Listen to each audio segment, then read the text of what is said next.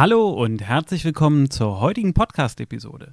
Wir haben schon mal über das Thema Onboarding miteinander gesprochen. Ich glaube nicht allzu oft, aber durchaus ja das eine oder andere Mal. Auf jeden Fall habe ich es hier und da wieder fallen lassen.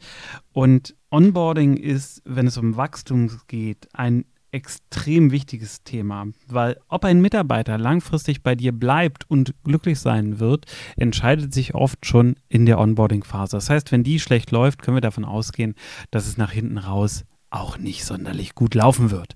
Also Mitarbeiter, die in Onboarding-Phasen ein schlechtes Erlebnis haben, naja, ganz klar, die werden in vielen Fällen nicht lange bleiben oder sie kämpfen sich da irgendwie durch, aber ähm, ich habe eher, eher die gegenteilige Erfahrung gemacht, auch bei meinen Kunden. Hm, was ist eigentlich diese, diese Onboarding-Phase?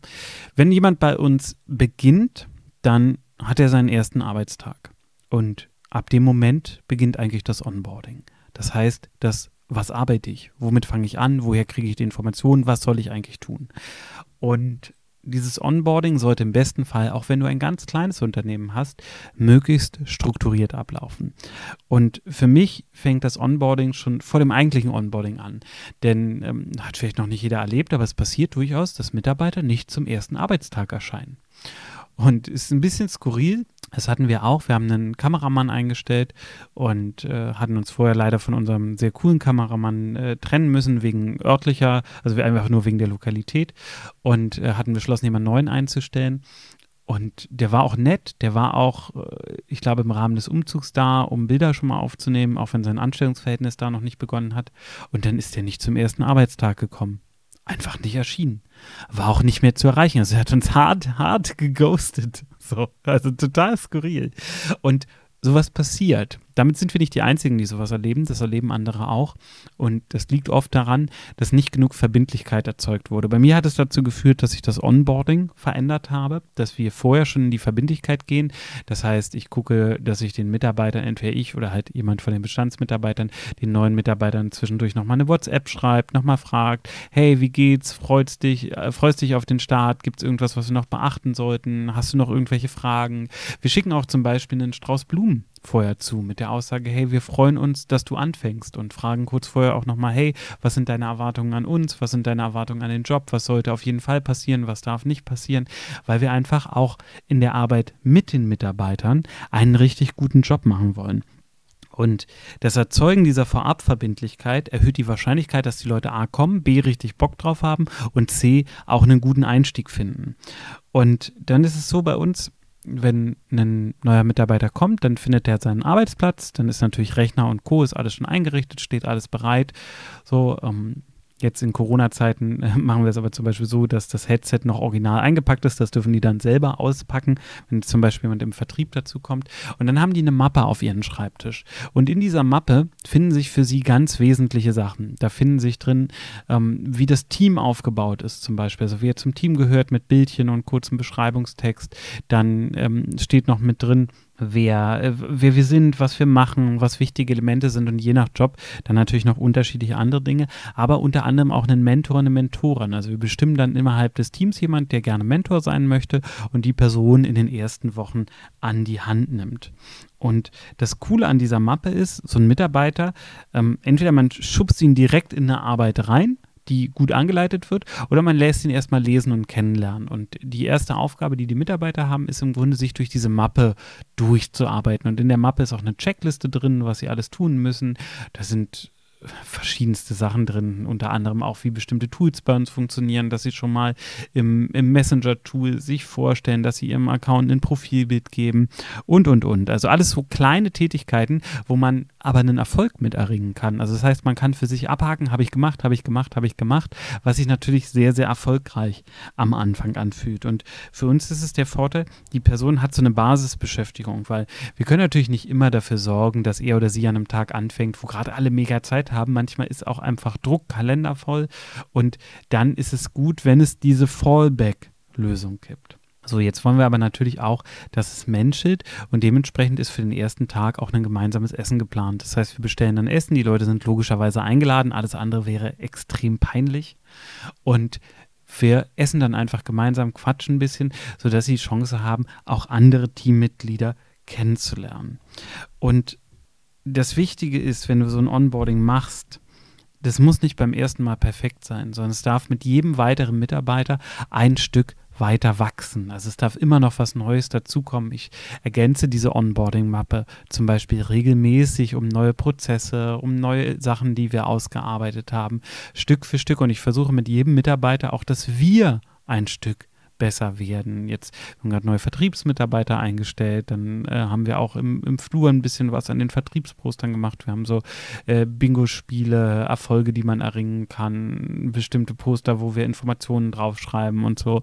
Und ähm, sowas versuche ich dann im Zug mit neuen Mitarbeitern auch zu optimieren, auch die Räume zum Beispiel, dass wir dann wieder doch andere Bilder aufhängen, irgendwas an der Raumstruktur verändern und, und, und. Also wir können immer einen Schritt vorangehen und diese Entwicklung ist auch wichtig, damit die Energie, auch in den Räumen spürbar ist. Das sind die neuen Leute, die kommen, die müssen diese Energie wirklich spüren können. Und für mich ist dann noch dazu wichtig, dass es am Ende der Woche immer eine Auswertung gibt. Das kann entweder im Gespräch passieren, in den meisten Wochen ist es sehr voll für die Leute im Kopf. Deswegen sage ich, sie sollen mir im Nachgang können Sie auch im Grunde am Wochenende oder am Montag machen, einfach eine Sprachnachricht schicken und dann gebe ich immer so ein paar Leitfragen mit. Wie war die Woche für dich? Was hat gut geklappt? Was hat schlecht geklappt? Was sind deine Ziele für nächste Woche? Was sollte nächste Woche anders laufen? Was sollte nächste Woche auf jeden Fall gleich laufen? So. Und es sind so ein paar Leitfragen, die man stellen kann, die dazu führen, dass A, die Leute selber über die Woche reflektieren und ich aber auch höre, okay, wo liegen die einen Schwerpunkt drauf? Was ist das Wichtige? Und kann damit natürlich auch arbeiten oder die entsprechende Führungskraft kann damit natürlich auch arbeiten. Und was ich noch versuche, das klappt nicht immer, aber zeitnah ein Team-Event zu machen. Nicht in der ersten oder zweiten Woche, das ist ein bisschen zu früh, aber irgendwie nach vier oder sechs Wochen ein Team-Event machen, damit die neuen Mitarbeiter einfach gut reinfinden können, gut in die Connection zueinander auch reinfinden können. Weil für mich ist das Informelle extrem wichtig. Die verbringen hier einen Großteil ihrer Lebenszeit. Und dann darf das auch Spaß machen, dann darf auch zusammen gelacht werden. Das hat nur positive Auswirkungen in der Regel auf Performance. Für die, die jetzt sagen, boah, äh, ja, aber Arbeitszeit und Performance und bla. Beides ist möglich und das muss auch immer das Ziel sein. Wir können hart ballern, wir können aber auch zusammen lachen. Und wenn beides zusammen geht, dann entsteht richtig viel Raum. Und das ist das, wo die Reise hingehen darf. Das ein Team eine gute, funktionierende Verbindung hat. Im Grunde ein Team auf Arbeit ist wie ein Sportteam. Die Bälle müssen sich zugespielt werden. Wir müssen Hand in Hand miteinander gehen. Wenn der Staffelstab nicht sauber übergeben wird, ja, dann ist halt Kacke. Und das liegt oft daran, weil wir als Führungskräfte keine Verbindung im Team haben hergestellt haben. Dabei ist das aber unsere Aufgabe. Und dementsprechend lasse ich das gerne laufen. Und wenn sich Mitarbeiter auch mal außerhalb treffen, ja super, dann äh, sehr, sehr gerne, wenn sie Fahrgemeinschaften bilden, auch sehr gerne. Also alles, was eine gute Kommunikation ermöglicht, das ist wunderbar. Und dazu gehört es für mich aber auch zur Not moderierend einzugreifen, gerade wenn irgendwo Konflikte oder Missverständnisse entstehen, ist es meine Aufgabe als Führungskraft, die zu moderieren. Und es gibt eine Aussage, die ich schon ganz oft gehört, die finde ich echt traurig, aber ich kann sie nachvollziehen, woher sie kommt. Und das ist, das ist doch hier kein Kindergarten, warum soll ich mich denn darum kümmern? Das sind Führungskräfte, die in der Regel auch einfach überfordert sind durch zu viel Arbeitslast und denken, boah, jetzt haben meine Mitarbeiter noch einen Konflikt, jetzt muss ich mich darum auch noch kümmern. Wann soll ich das denn tun? Also die Ursache ist mir vollkommen verständlich, aber es ist die falsche Art, damit umzugehen. Die richtige Art, damit umzugehen, ist zu sagen, hey, entweder ich stelle euch jemanden an die Seite, der euch hilft, oder ich helfe euch. So, die zwei Möglichkeiten gibt es und langfristig kann man die Mitarbeiter natürlich schulen und in ihrer Formung unterstützen, dass sie diese Konflikte auch selbstständig lösen können. Kurzfristig gesehen müssen wir dann oft einfach auch eingreifen und es gehört mit dazu, ist eine ganz klare Aufgabe, wenn wir in dieser Führungsrolle drin sind. Wobei Geschäftsführung jetzt in meinem Fall nicht immer gleich Führung heißt. Also nur weil ich Geschäftsführer bin, heißt das nicht, dass ich operativ auf den unterschiedlichsten Ebenen dann auch für die Führung verantwortlich bin. Und da gehört aber auch Klarheit zu. Und genau diese Klarheit beginnt im Grunde genommen vorne im Onboarding-Prozess. Wenn ich die Klarheit habe, dann kann ich damit ganz viel machen und kann natürlich auch meinen Onboarding-Prozess richtig cool gestalten. Wenn ich diese Klarheit nicht habe, naja, dann wird der Onboarding-Prozess auch wahrscheinlich ziemlich chaotisch und gar nicht mal so cool für den Mitarbeiter oder die Mitarbeiterin. Also es liegt am Ende ganz klar an dir, wie du es gestaltest, ob es für die Person schön ist oder ob es eher ätzend ist.